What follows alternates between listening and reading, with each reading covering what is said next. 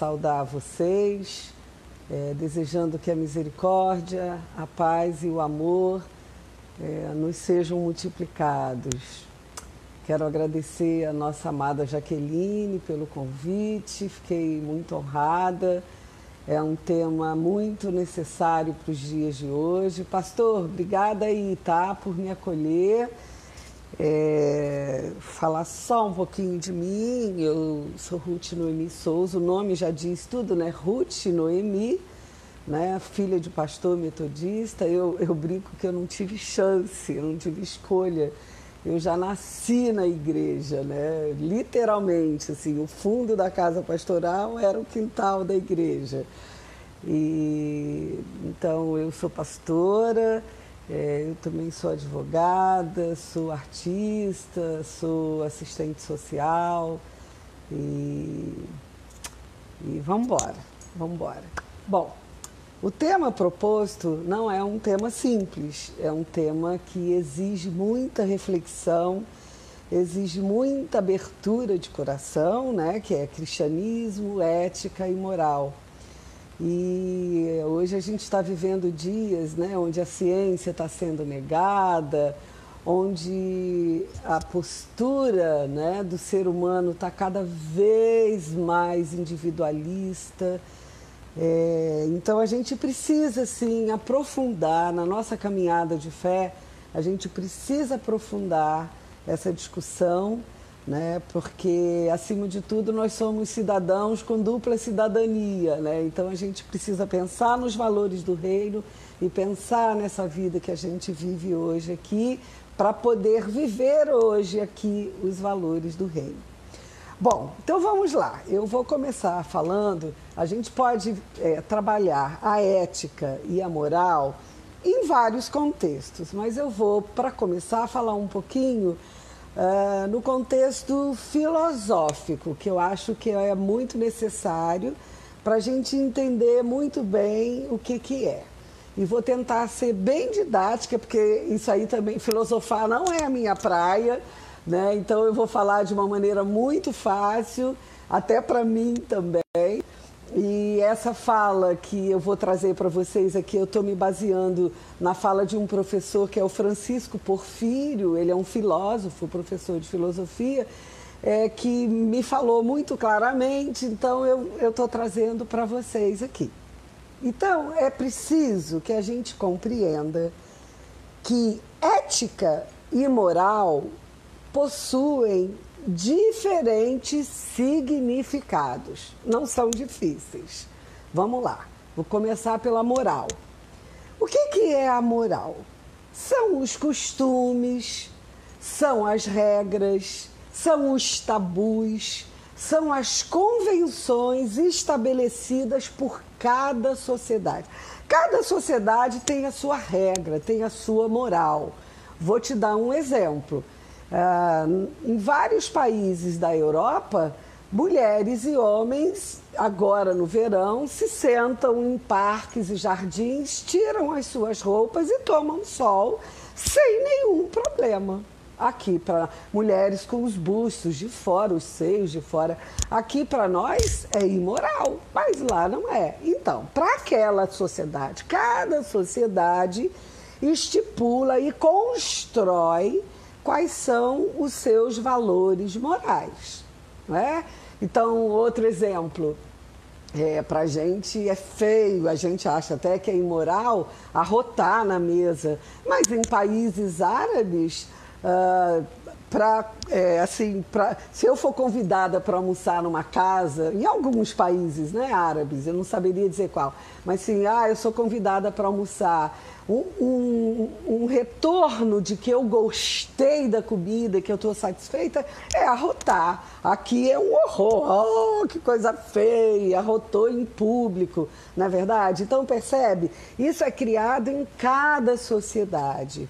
Então, é, outra coisa que é muito importante a gente entender, quer dizer, a etimologia da palavra moral. O que, que é isso? É de onde vem essa palavra, né? Então, essa palavra moral, ela tem origem num termo latino morales, que significa relativo aos costumes. Então, repetindo, né? A moral é um, um costume ou um hábito de um povo, de uma sociedade, de determinados povos em tempos determinados. Por quê? Porque a moral, ela muda constantemente. Por que, que ela muda constantemente? Porque os hábitos mudam. Por exemplo, é, até bem pouco tempo no Brasil era proibido o divórcio. Né? Era ilegal e imoral. Hoje não é mais. Hoje a lei diz: não, você pode se divorciar. Então, os costumes morais, eles vão mudando com o tempo à medida que a sociedade vai caminhando. Ok? E a ética? O que, que é a ética? A ética, ó, veja bem, é, eu vou começar pela etimologia dela, né? A ética, ela vem do grego, que é ethos. O que, que significa? É o modo de ser ou caráter. Viu a diferença lá de moral? Então, ética é o modo de ser ou caráter. A ética, ela está associada ao estudo dos valores morais que orientam aqueles comportamentos morais que o ser humano pratica. Né? Então, assim, é, eu falei agora, por exemplo, do divórcio. É, o divórcio eu, é proibido? Não, não é mais proibido. Eu quero me divorciar? Não, eu não quero me divorciar. As pessoas se casam querendo viver juntas. Mas eu vou, a, a minha história não dá certo, eu vou me divorciar. Aí a minha ética é que vai me fazer refletir sobre isso. E aí, eu julgo ou não julgo alguém? Eu estipulo regras ou não estipulo regras de acordo com a minha moral? Então, a ética é isso, ela vai me fazer refletir sobre os valores morais que eu introduzo enquanto Ruth ou enquanto sociedade, né? Então a ética ela vai refletir sobre essas ações que eu pratico, que eu penso. A ética ela se preocupa com o certo e o errado, percebe? O que eu estou fazendo é certo? O que eu estou fazendo é errado? Esse é um comportamento ética, ético, né? Então a ética para sintetizar ela é uma reflexão acerca da minha ação, acerca da moral que eu estabeleço enquanto pessoa ou enquanto nação. Né? É, por exemplo, na lei islâmica, uma mulher que pratica adultério, ela é apedrejada. Pronto. A lei diz isso porque a moral, né, os costumes né, legais e morais estipulam uma mulher vai ser apedrejada. Ok, mas aí eu penso, é isso mesmo? Essa mulher que cometeu adultério, ela cometeu sozinho o adultério?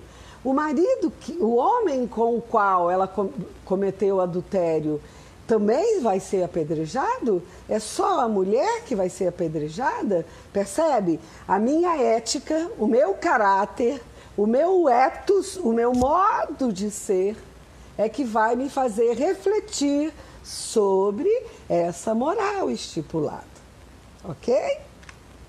Então, é, no sentido prático da vida, né, da, do cotidiano, é, a finalidade da ética e da moral, ela é muito semelhante. A finalidade, os significados não. A finalidade é muito semelhante. Por quê?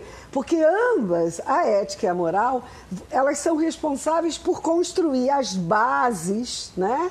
Que vão guiar o que eu penso e o que eu pratico. Como é que eu encaminho a minha vida diante de fatos, por exemplo, eu furo fila. É imoral furar, furar fila? Não é imoral, mas é ético? Eu devo furar a fila? Eu chego depois, tenho uma fila pronta. Ah, eu sou importante, eu vou lá para frente. é ético. Percebe? É, jogar lixo no chão. Eu vou contar para vocês, eu, isso deve ter, nossa, tem muito tempo, eu devia ter uns 32 anos. Eu estava num ato é, pró-ecologia lá em Paraty, e a gente conversando, e eu estava com papel na mão, estava num grupinho, e eu peguei o papel e joguei no chão. Aí um rapaz que é muito ligado ao movimento ecológico, ele olhou para mim com a cara mais assim serena e me perguntou: "Você acha legal jogar papel no chão?" Nunca mais na minha vida eu joguei um papel no chão. Por quê? Porque eu preciso respeitar o trabalho né, dos garis, eu preciso entender que mesmo tem gente que fala, ó, olha só, tem gente que diz assim, ah, mas eu vou jogar coisa no chão, sim, porque senão os garis vão fazer o quê? Olha que ignorância, né? Não, eu tenho que respeitar o trabalho dos garis eu tenho que respeitar a minha cidade e eu não posso sujar o chão da minha cidade. Eu não posso jogar um papel no chão, porque aquele papel que eu jogo no chão vai cair no ralo, tudo bem, o papel se deteriora, mas tem plástico. Ontem mesmo eu precisei sair com meu filho, eu quase caí, porque tinha um saco rolando no chão, ele prendeu no meu pé e eu tropecei. Aquele saco vai para um esgoto e vai poluir os mares, percebe como que a nossa preocupação ética é fundamental, né? Então, quais seriam os exemplos de ética? Respeitar as leis, principalmente as justas, né? Procurar agir com justiça, não o meu critério pessoal de justiça, porque às vezes o meu critério pessoal de justiça pode querer ser matar o outro. Eu posso achar que eu resolvo as coisas querendo matar o outro, e não é assim, né? Eu não devo me apropriar indevidamente das coisas que não são minhas, né? O não é meu, legal, deixa aí. Ontem eu fui ao supermercado, tinha um óculos de sol no meio das batatas.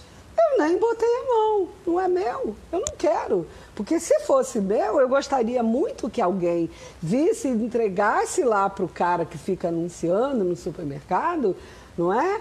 E disse, olha, achamos um óculos aqui e tal. Não, eu, eu, realmente eu não levei lá, porque é, nesses tempos pandêmicos eu preferi não colocar a mão no óculos, mas deixei lá em cima das batatas. Percebe? Eu, eu não posso desrespeitar as pessoas. Isso é um compromisso ético que eu tenho que ter.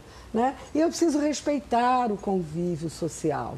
Imagina aí na igreja de vocês se cada um, cada uma resolve fazer o que lhe interessa ao invés de viver nesse convívio estabelecido entre vocês de irmandade, de espiritualidade. Então, é, resumindo, tem um, um rabino é, que se chama é, Newton, Newton Bonder, é, que ele, é, assim, ele resume esse conceito de ética e de moral de uma maneira muito fácil, assim, para trocar em miúdos. Ele diz assim, olha, que ética vem da emoção de ser quem eu sou. Olha que coisa profunda. Ética vem da emoção de ser quem eu sou. E a moral é a construção que eu faço com os meus sentimentos. Enquanto eu reflito, me emociono, me preocupo em ser alguém, em ser alguém legal, a moral é que vai construir o que, que eu faço com esses sentimentos e essas preocupações que eu tenho. Muito interessante. Ixi, a hora está partindo aqui, senão não vai dar tempo de falar tudo. Então, ia contar uma história para vocês sobre ética e moral, mas eu não vou não. E aí, e o cristianismo? O cristianismo é ético ou é moral? O que, que, vocês acham? Vai respondendo aí, vai escrevendo. Eu, eu não sei se a gente vai ter tempo, mas vai falando aí. O Vou repetir: o cristianismo é ético ou é moral? Ou, ou é moralista? Qual é o referencial que a gente deve usar de cristianismo? É da emoção que a gente tem de ser cristão, cristã? Ou é a moral, né? ou é a construção do que a gente faz né? de ser cristão ou cristã que vai designar? É importante que a gente diga que a ética e a moral, elas estão presentes na religiosidade, em qualquer religiosidade, né? Assim, é, o cristianismo não é o privilégio, não é a única religião, muito pelo contrário, é a nossa escolha, a nossa caminhada de fé, mas existem N religiões, onde cada um, conta Maria da Penha, depois eu conto, tá? Onde cada um, é, cada uma delas tem a ética e tem a moral presentes mas elas são diferentes, assim como é filosoficamente, como eu falei há pouco. Então vamos lá. Ó, vamos, a gente tem que pensar um pouquinho no Antigo Testamento, né? Ai meu Deus, cada lei pesada, né? É, no Antigo Testamento, as leis do Antigo Testamento, elas se dividiam, né? Entre a lei cerimonial a lei moral, que é a que nos interessa hoje, e a lei judicial, ok? Isso é o Antigo Testamento. Depois o pastor trabalha aí com vocês, se vocês quiserem se aprofundar nisso. Mas eu acho que a gente tem que se aprofundar na, na lei de Jesus, essa que é a verdade. Hoje as igrejas têm se voltado muito para o Antigo Testamento, o que é um erro porque Jesus veio trazer. Não é que Jesus tenha. É, Jesus nunca diz, ah, esquece a lei. Não, cumpre a lei. Mas Jesus veio trazer uma nova lei. A gente vai falar isso já já. Então, assim, o que, que a lei moral do Antigo Testamento é, é, é quer dizer, não é? É, é, quer dizer assim, mishpatim, né, o termo em hebraico, mishpatim, que são as leis morais, né? Elas vão se referir à justiça e ao julgamento, tá? Ou ordenanças, não é?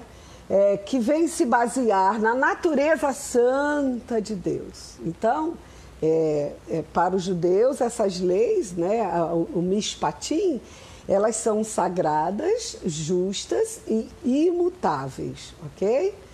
Então, é, essa lei para eles tem um peso porque é considerada é, a lei do bom senso, não é? Então, a lei moral, ela abrange regulamentos sobre justiça, respeito e conduta sexual, que é um nó para nós cristãos e cristãs, não é verdade? A gente tem que falar isso.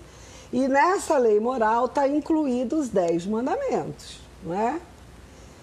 é só que é, Jesus, de fato, como eu falei há um minuto atrás, ele vem trazendo uma nova lei. E que nova lei é essa? Um novo mandamento vos dou, que vos ameis uns aos outros. É, Jesus não aniquila, tanto é que em várias situações, o que diz a lei? Ele sempre volta para a lei. Mas ele sempre coloca um mais. Por quê? Porque é um corte realmente quando Jesus nos dá essa referência de novo mandamento, que é a lei. Por que, que Jesus chama os moralistas de fariseus, hipócritas e sepulcro caiados? Por quê? Porque eles ficam na lei, eles ficam na moral, e eles esquecem a ética. Percebe? É essa nuance que a gente não pode esquecer. A Jaqueline está falando, sim, Jesus não aboliu a lei. É verdade, mas Jesus trouxe uma nova referência de lei que deve ser baseada na ética. Então, vou dar um exemplo. Uh, as mulheres, é, no tempo do Antigo Testamento, quando sangravam, não é? Quando menstruavam, elas eram consideradas imundas. Ela, tudo que elas tocassem, ela tocava nisso, é imundo, ela tocava na caneta, é imundo, ela tocava no relógio, é imundo, ela sentava na cadeira, é imundo, a cama que ela deitava é imunda, ela não podia tocar em ninguém e nem ser tocada porque ela era imunda. Vocês acham ético esse princípio? É assim? A gente sabe, é, nós que menstruamos, nós que sangramos, nós sabemos que nós não somos imundas. Isso é um ciclo normal da nossa vida. Isso era tido antigamente, por quê? Porque as mulheres não tinham valor no tempo do Antigo Testamento. Então, percebe? Jesus traz essa nova visão. Eu estou sendo fariseu, eu estou sendo farisaica na minha, no meu julgamento, no meu olhar sobre as pessoas. Eu estou sendo hipócrita? Eu estou sendo sepulcro caiado? Eu adoro essa figura né, que Jesus usa do sepulcro caiado. Imagina lá uma sepultura toda branquinha, linda, né? Cheia de cal, né? Aquela coisa branca, limpa, limpa, mas olha o que, que tem lá dentro. É isso que Jesus vem falar. A gente fica tão cheia de princípios morais e o que está dentro? Né? É, é, aquele canto que a gente canta, né? Porque tudo que há dentro de mim necessita ser mudado. Para falar a verdade, eu não concordo muito com essa letra, não. Não é tudo dentro de mim que precisa mudado. Tem muita coisa dentro de mim que precisa ser mudada. Muita coisa. Mas eu tenho Deus dentro de mim. Eu sou um pouquinho menor do que Deus, não é isso que a palavra diz? E é exatamente por ser assim que eu preciso considerar não a moral apenas, mas eu preciso trabalhar com a minha concepção de cristianismo os valores éticos. Ahá! Então a gente pode olhar um pouquinho é, é, as experiências de Jesus, né, diante de atitudes moralistas, né, e as propostas que Jesus faz. Ah, essa pastora só fala de mulher, então vou começar a falar de um homem. Olha o Zaqueu. Jesus discriminou Zaqueu? Jesus precisou botar a mão no, no, no, nariz de Zaqueu e dizer assim: você é um corrupto, porque você roubou, você rouba todo mundo. Jesus falou assim: Zaqueu, desce aí que eu vou jantar na tua casa. Em algum momento na conversa de Zaqueu, Jesus, é, com Zaqueu, Jesus puxou, puxou a orelha do Zaqueu? Jesus não precisou. Por quê?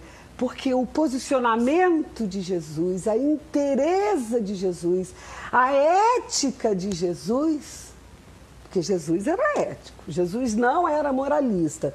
Presta bem atenção, Jesus não era moralista. Jesus era ético. Então, o princípio ético de Jesus, né? o ethos de Jesus, o jeito de ser de Jesus, fazia com que ele não precisasse atacar as pessoas. Ele não atacou Zaqueu. Outra coisa, a mulher samaritana, Jesus jogou na cara dela: você é uma indigna, você teve cinco maridos, você é impura. Ela era uma mulher estrangeira. Jesus já nem podia conversar. Olha bem, Jesus não podia conversar com ela pelos valores morais porque ela era uma estrangeira, né? Os gentios eram considerados cães, não é? E ela, Jesus encontra ela na beira do poço, ela, Jesus bebe a água que ela oferece, Jesus não a humilha, Jesus não a xinga e ela faz a crítica, ela reconhece então quem era Jesus e dali muda. Outra coisa é a mulher que sangrava durante 12 anos Jesus, olha, dela saiu o poder. Quer dizer, de Jesus saiu o poder porque ela tocou em Jesus. E Jesus traz para a roda essa mulher. Ué, mas as mulheres não eram discriminadas? Ela não era uma mulher imunda pela lei? Não é? E aí Jesus traz ela para a roda. E Jesus ouve, Jesus deixa ela falar. Isso é ser ético. Então, se Jesus fosse moralista, ele não faria isso. E por que, se Jesus não era moralista, aí, haha, vamos lá, hein? Aí agora a gente está falando aqui, a gente vai ter que começar a fazer um pouco de autocrítica. Se Jesus não era moralista, por que, que a igreja de Jesus é moralista? O que, que vocês acham? Por que, que eu e você preferimos ser moralistas? Porque quando eu estou falando de igreja, eu estou falando da gente, né? A igreja não é o templo aí, o Jardim IP que está fechado, não. A igreja está aqui agora, ó, reunida aqui, me ouvindo falar e falando comigo. Não é verdade? Essa é a igreja. A igreja somos nós, não é? Não é o templo, não são as quatro paredes.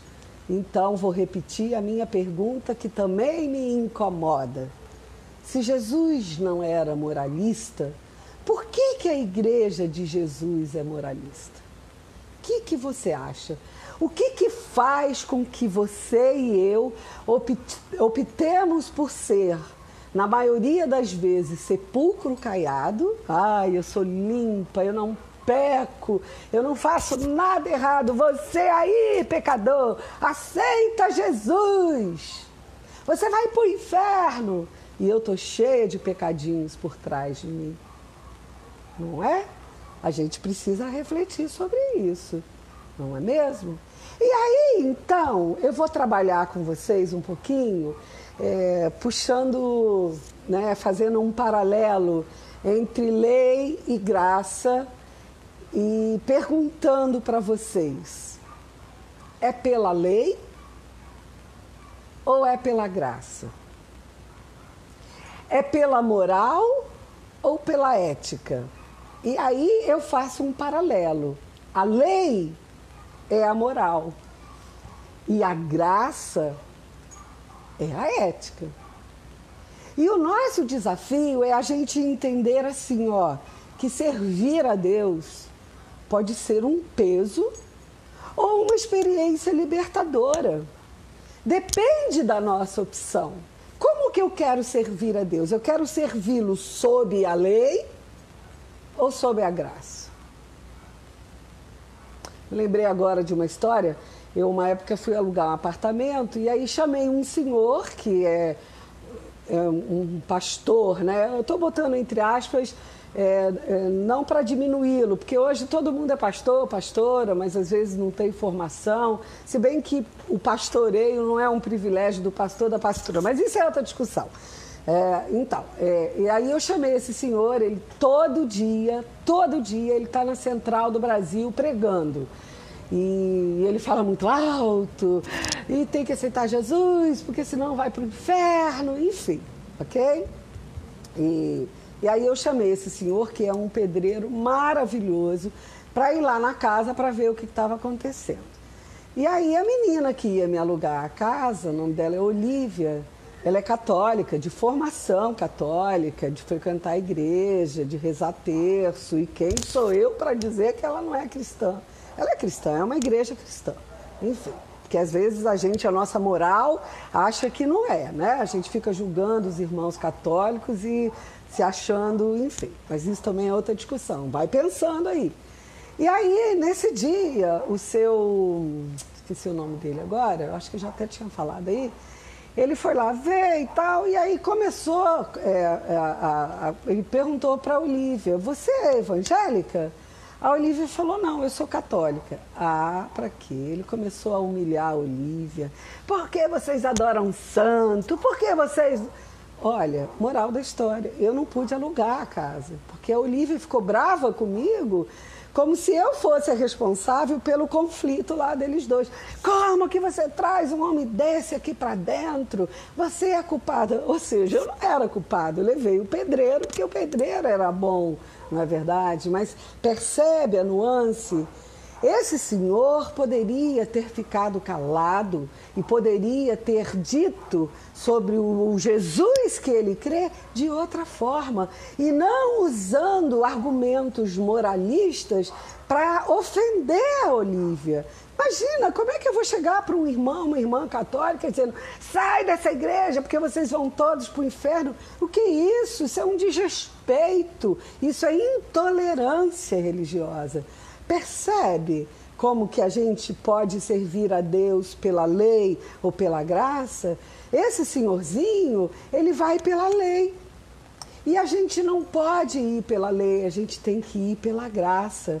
Então, servir a Jesus pode ser pela lei ou pela graça. Então é uma opção que a gente faz que vai ou nos aprisionar, como aprisiona esse senhor que eu contei agora, ou vai nos libertar, não é? Dependendo do caminho que eu vou escolher para caminhar. O Vladimilson falou: acredito que não existe serviço no rei. Eu também não. Eu também acho que tem que ser pela lei, pela graça sempre. Aí eu vou trabalhar com vocês um pouquinho um texto, né, para falar sobre lei e graça, né, moral e ética, que é um texto que eu, eu acho que eu nunca vi ninguém pregando esse texto, nem eu nunca preguei sobre esse texto, embora eu tenha um estudo sobre ele, que é Hebreus 12, de 18 a 28. Esse texto é punk. Ai, essa pastora fala umas coisas, é porque eu falo para gente jovem, para criança, então a gente tem que usar também essas, esses termos assim para se fazer entender, não é? Esse texto de, que está em Hebreus, não é? De 18 a 28, depois você dá uma lida e tenta ler esse texto numa linguagem mais atual, assim, mais contemporânea, porque ele é um texto difícil mesmo. Mas trocando em miúdos, o que é que esse texto quer nos dizer? É, ele é um texto que mostra a diferença entre Monte Sinai e Monte Sião. O que, que é isso? É a lei e é a graça. Agora, eu entendo também que a gente precisa fazer uma leitura transgressora desse texto. E uma pastora transgressora, não. Transgredir é assim, burlar, praticar crime ou burlar a lei, mas também, se você procurar no dicionário, transgredir quer dizer ir além, passar de, então, quando eu faço, falo para você fazer uma leitura transgressora desse termo, é ir além da letra do da lei, né? Ir além, ir além da letra da palavra. Porque aí a gente vai entender o que, que o autor de Hebreus está querendo nos dizer. Eu vou por onde? Pela lei que me aprisiona? Ou eu vou pela graça que me liberta? Porque a graça, ela é transgressora a, a, a ética, ela é transgressora, ela me leva além, não é? Então, esse texto, ele vem nos desafiar que é no seguinte sentido: o Monte Sinai era um lugar sagrado, inatingível, intocável, inacessível. Pouquíssimos tinham acesso, não é verdade, ao monte, porque ali é onde Deus falava, né, através de Moisés. Até Moisés se borrava de medo de subir ali, porque ali era o peso da lei, não é? Ele se sentia, o texto fala que Moisés se sentia aterrorizado, não é, de estar ali falando com Deus. Até um animal que se aproximasse morreria. Olha que coisa mais pesada. Que coisa mais séria. Isso era o Monte Sinai. Aí vem Jesus, que é o Monte Sião. Olha que coisa mais linda e libertadora. É a nova aliança. Representa Deus morando no meio do povo. O Deus que se fez carne, que habitou entre nós. Ele desceu lá de cima. Descer de cima é horrível, não é claro. Se ele desceu, porque ele estava no alto, né? Então, ele desceu, e o que, que o texto fala lá no, no começo? Né? Eu vi a aflição do meu povo e vim caminhar com o meu povo. É isso que Deus faz. Ele desce para caminhar com o povo. E aí, através de Jesus, essa nova aliança, né? Aí não tem mais medo, não tem mais tremor, não é? Não cabe por quê? Não, não tem que ter mais medo, por quê? Porque a lei é o amor. Oh, que maravilha! Vocês querem uma aguinha? na minha canequinha de barro, ó que bonitinha, ó. Bem Antigo Testamento, né? Uma canequinha de barro. Percebe, meu irmão, minha irmã? Agora, quando vem Jesus, é debaixo da graça que a gente vive e não mais sob a lei. Porque o que que Paulo fala lá em Coríntios, né?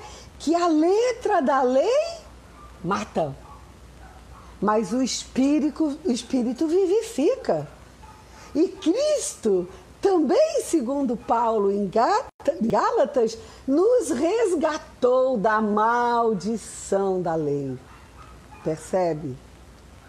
Então, como esse senhorzinho que eu falei agora há pouco lá, é, existem cristãos e cristãs que estão escravizados, escravizadas pela lei. Não, nada, nada, nada pode, nada pode. Isso é feio, isso não pode. É, outro dia eu me lembro de uma pastora amiga minha me contando que o sonho da vida dela era ter um, um vestido de laser, né? As, os homens talvez não saibam, mas a gente sabe bem, e as mais antigas também. Ai, meu Deus, eu sou uma pastora antiga. É, laser é um pano chique, era pelo menos, né? Aquele pano todo furadinho. Ela tinha um sonho, né? De ter um vestido com. E aí ela ganhou, olha que, que lindo, ela ganhou lá um laser. E ela falou: ah, agora eu vou fazer o vestido do jeito que eu quero. Então ela pensou assim: Rio de Janeiro, muito calor.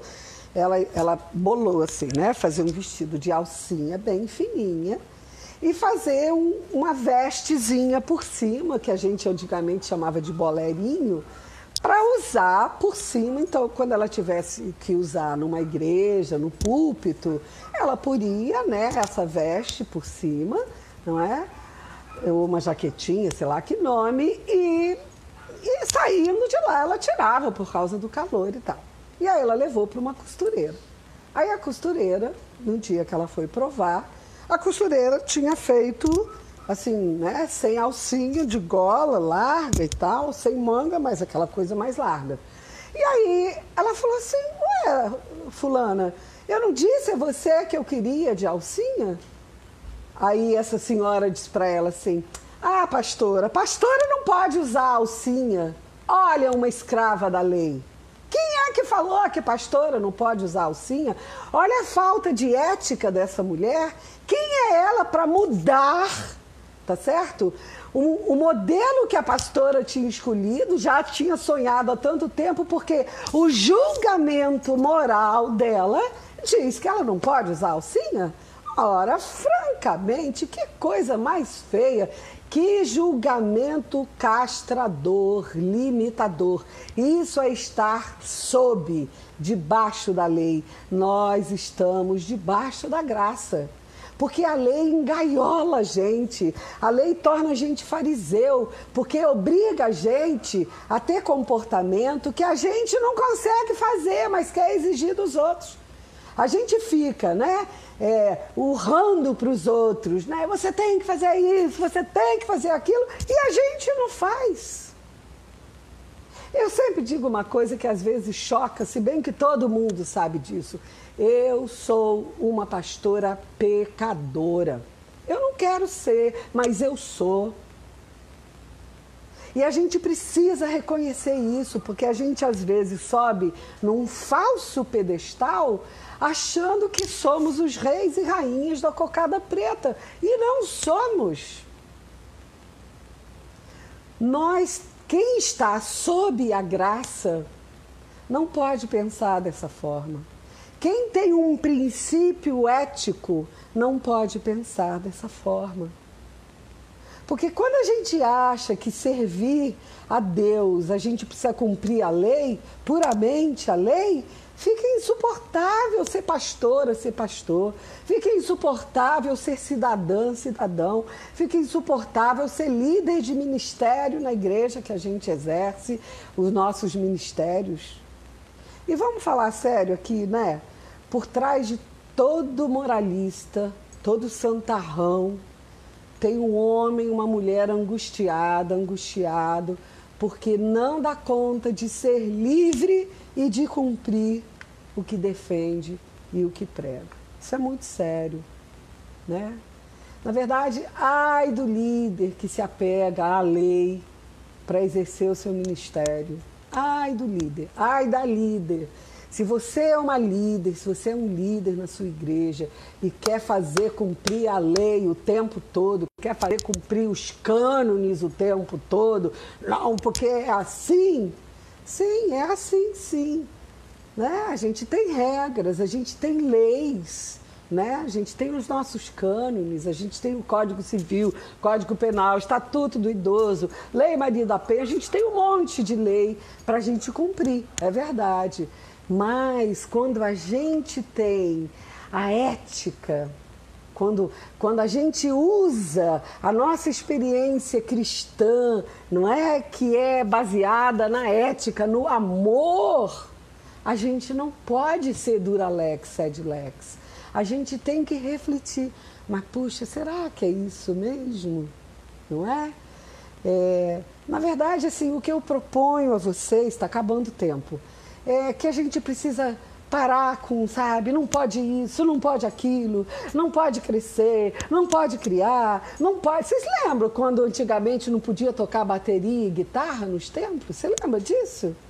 Hoje, a igreja toda, é difícil uma igreja que não tem bateria, guitarra e às vezes até muito alta, desrespeitando a vizinhança. Percebe? Eu preciso usar a bateria, a guitarra, mas eu tenho que lembrar como é que será que está o som lá com os meus vizinhos e vizinhas? Será que o som que eu estou emitindo, o louvor que eu estou aqui louvando, está enriquecendo e aquecendo o coração dos vizinhos e vizinhas que não são evangélicos como eu? Percebe? A gente precisa pensar nisso, né? Então, é, a gente tem que parar com isso. Eu não posso isso, eu não posso aquilo, eu não posso aquilo. Tudo posso naquele que me fortalece. Nós podemos tudo naquele que nos fortalece. Porque se a gente fica na lei, a gente não dá tempo e não consegue ter leveza de coração para entender isso. Sabe? A irmãzinha Abigail aqui falou, lembra, né, minha irmã? Pois é, era uma briga ferrenha, não pode. Oh, não pode. Lembra? Ministério da Dança. Eu até. Coreografia, né? Eu até não sou muito partidária, não. Nenhum julgamento moral. Não, nada disso mas não pode. Hoje as meninas estão lá dançando, não é verdade? Ah, gente, vamos embora. Evangelho é libertação. É, vamos lá. Então, é, a gente precisa entender que a graça, né, a ética, ela é impulsionadora, ela é criativa não é? Não tem aquela conversa assim que o vento sopra onde quer e espalha o seu frescor. É isso, o vento do Espírito sopra onde quer, mas às vezes nós evangélicos, evangélicas, cristãos, cristãs, a gente bota uma barreira assim, ó, ó, não, aqui não tem vento, não, ó, não vai ventar aqui, não. A gente não faz isso? A gente faz isso. Por quê? Por causa da nossa falsa ou equivocada moral. Não é? é Cristo nos quer livres para que a gente possa atuar sob a graça, debaixo da graça. Só assim a gente vai poder de fato experimentar o que é servir a Deus de modo agradável, né? Porque o reino é o quê? Não é? É justiça, é paz, é alegria no espírito, é bondade. Eu nunca vi uma pessoa ética, uma pessoa que atue sob a graça, que não seja uma pessoa bondosa. A bondade tem que estar presente. A gente precisa então usufruir e reter essa graça, né? Assim como uma criança usufrui e suga o leite da sua mãe. Percebe? Porque a graça é isso. Ela gera vida, ela gera prazer, ela gera liberdade. Então, minha irmã, meu irmão, é, assim, já começando a concluir, a gente precisa optar, sabe, seriamente, muito seriamente, é, por qual tipo de relação que a gente quer estabelecer com Deus, né? Se é um Deus severo, é, um Deus que a gente domestica, né? Que a gente bota dentro. Tem gente que engarrafa Deus, né? Pega Deus assim, bota dentro de uma garrafinha e aí solta só você, ah, hoje eu quero comprar um carro. Aí solta um pouquinho de Deus, oh, Deus que me deu. Ah, hoje eu quero não, Deus é um vento livre que sopra onde quer, derramando a sua graça, a sua multiforme graça. A gente acha que a graça de Deus é só da forma que eu sou. Não, é não meu irmão, minha irmã. A, a graça de Deus é multiforme e está sobre a vida de qualquer pessoa de forma diferente. Claro, por exemplo, é, nós metodistas podemos dizer que esse jeito, essa graça multiforme de Deus, né, é, se manifesta sobre nós metodistas desse jeito. Se bem que hoje, como a gente tem perdido né, a nossa essência metodista, eu não sou tradicionalista, não sou, definitivamente. Uma pessoa que vive pela graça e pela ética não pode ficar em forma ali, encaixadinho. Ah, eu sou tradicionalista, não pode fazer isso, não pode fazer aquilo, aquilo aí. Não, não é nada disso. Mas a gente precisa refletir sobre isso, de que forma a gente tem encaixado Deus, de que forma a gente tem demonstrado e compartilhado Deus nas nossas vidas para as outras pessoas. Não é? Deus não é um Deus umbilical, não, ele está aqui, ó, só para mim, não. Deus é um, é um Deus alegre.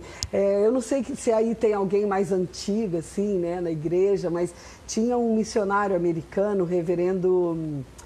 Uh, não, não é o Times, o Goodwin, William Goodwin. Ele era uma figura e, e, ele, ele era muito amigo do papai, né? Meu pai também pastor, e, enfim, isso talvez vocês não conheçam porque foi na quarta região né, no Espírito Santo. Papai foi pastor lá.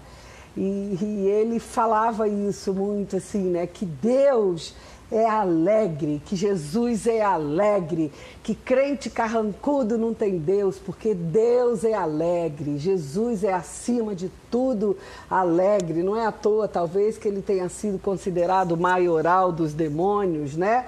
Porque Jesus gosta de festa. O reino é isso, ó, reino, reinação. É festa, é festa. O reino é festa. Então, para a gente trazer para nós hoje os valores do reino, é festa, meu irmão, minha irmã. Então, que a gente de fato possa optar pela ética, que a gente possa optar pela graça, que a gente respeite a lei, sim, mas que a gente opte pela graça, que a gente opte pela misericórdia, que a gente opte pela bondade, que a gente não queira mais puxar o tapete de ninguém, que a gente não queira mais julgar as pessoas de acordo com critérios rígidos, oh, critérios ortodoxos. Oh, você está pecando. Para de acusar o dedo, meu irmão, minha irmã.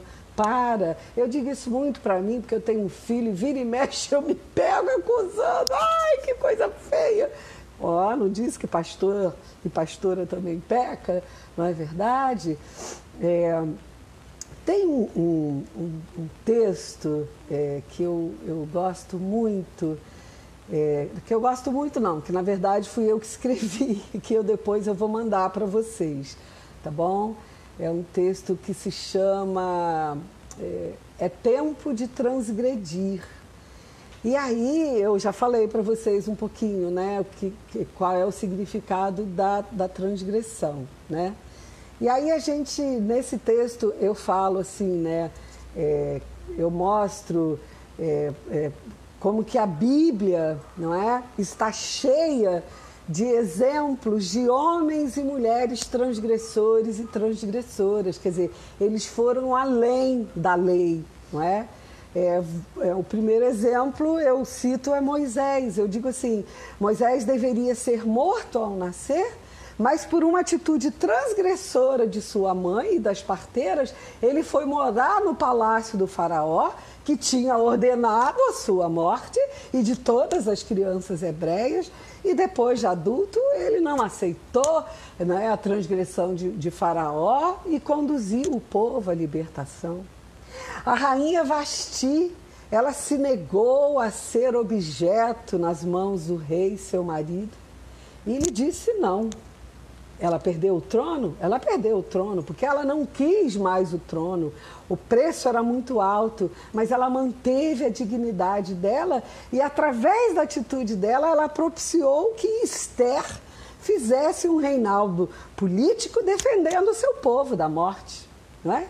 Davi Davi comeu e dividiu com os seus homens o pão da proposição. Esse pão só podia ser comido pelos sacerdotes. Mas Davi pegou o pão e dividiu com os seus homens, porque a fome dele e dos seus homens era maior do que a lei. Né? A mulher sunamita, a mulher sunamita, é, é, ela não aceitou um intermediário, né, que seria o servo, para salvar o seu filho prometido pelo profeta. Não, não, não, a minha conversa é com o profeta. E ela foi lá direto, subiu lá no monte e quando o servo veio, o que, que a senhora quer? Não, a minha conversa é com o profeta. E ela foi lá e conversou com o profeta.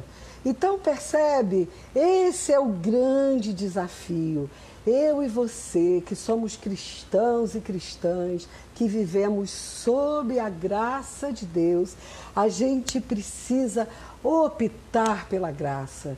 A gente precisa optar pela ética, um jeito ético de viver, como eu disse a vocês lá na frente, onde eu faço essa comparaçãozinha, né? Ética e graça, moral e lei. Será que dá tempo de eu contar a história? Acho que dá. Vou tentar contar a historinha que eu falei para vocês é, da, da lei e da e da, é, da, da ética, né? Aqui, ó.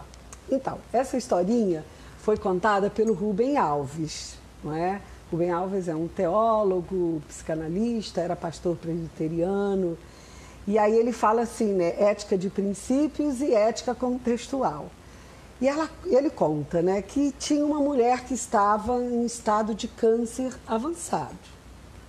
E era certo que ela ia morrer, não é? É, ela já tinha essa suspeita e tinha muito medo. E aí o médico foi visitá-la lá para ver se estava tudo bem com ela. E, e ela olhou no olho do médico e o médico viu o medo nos olhos dela. E ela perguntou para o médico: Doutor, será que eu escapo dessa? Eu vou morrer? Aí disse que o médico pensou, pensou e na verdade, o médico estava diante de uma situação ética, não é verdade? O que, que, ela, o que, que eu vou falar para essa mulher? Se eu for seguir uma ética de princípio, não, eu vou ter que dizer a verdade. Imagina, é claro que ela vai morrer. Eu vou dizer para ela: não, olha, senhora, a senhora vai ter mais dois meses de vida. A senhora pode morrer a qualquer momento.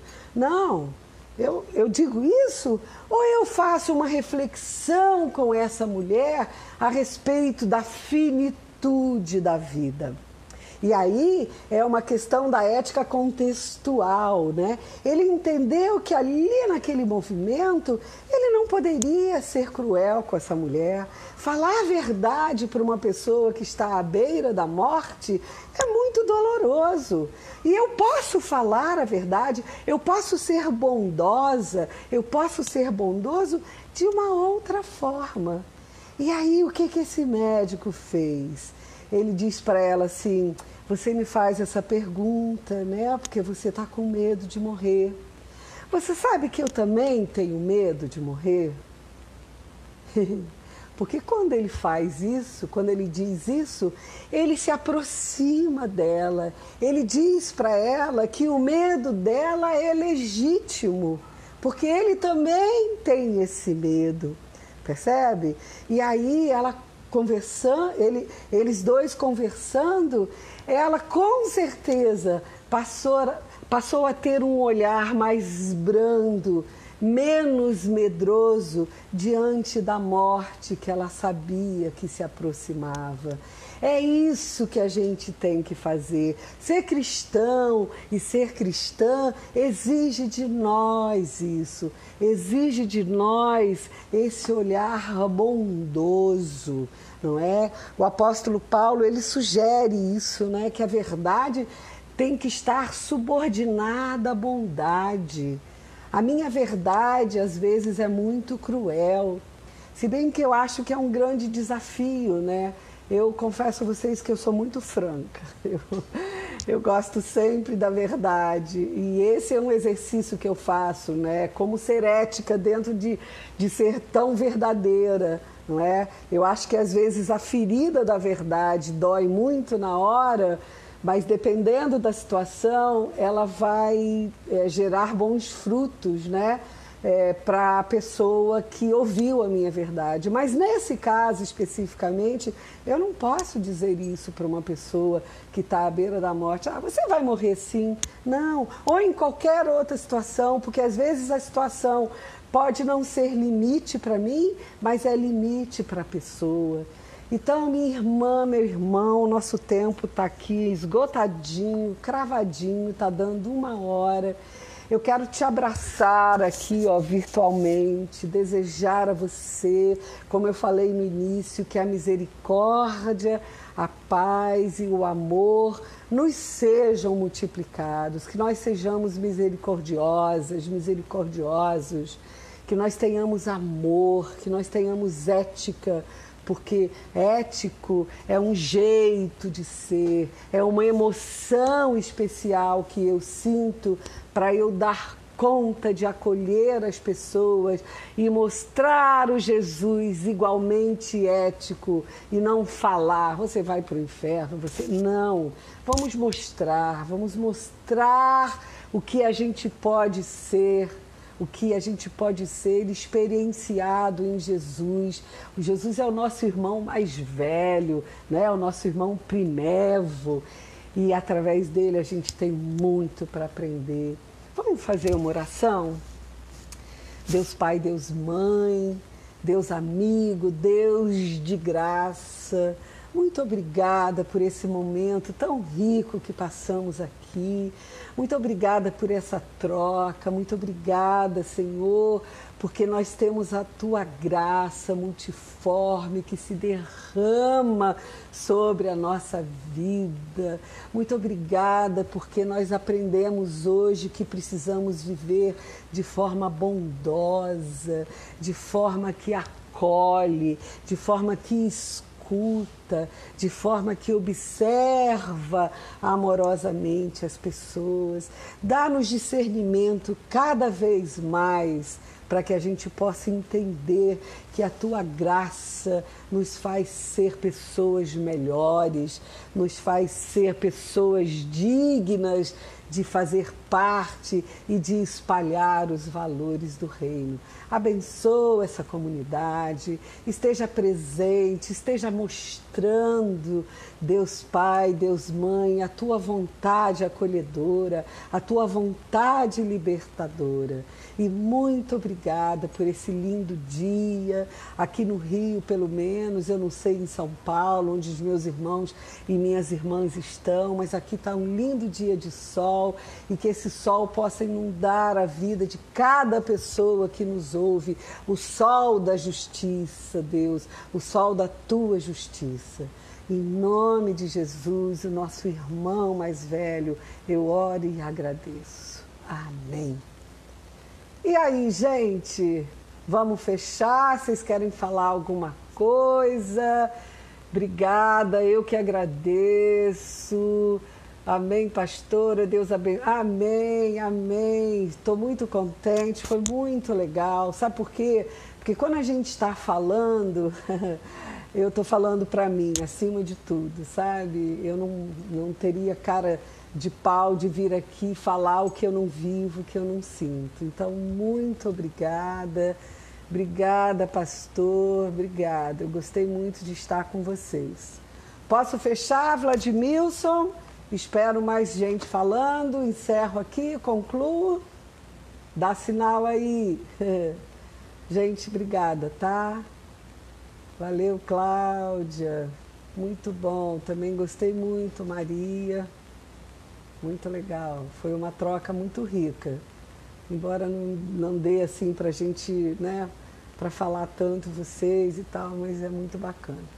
Então eu vou concluir. Não sei se o Vladimilson está aí. Posso fechar.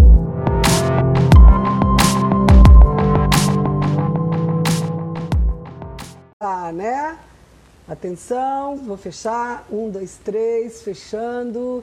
Abraço, gente. Obrigada, obrigada. Um grande abraço para vocês todos e todas.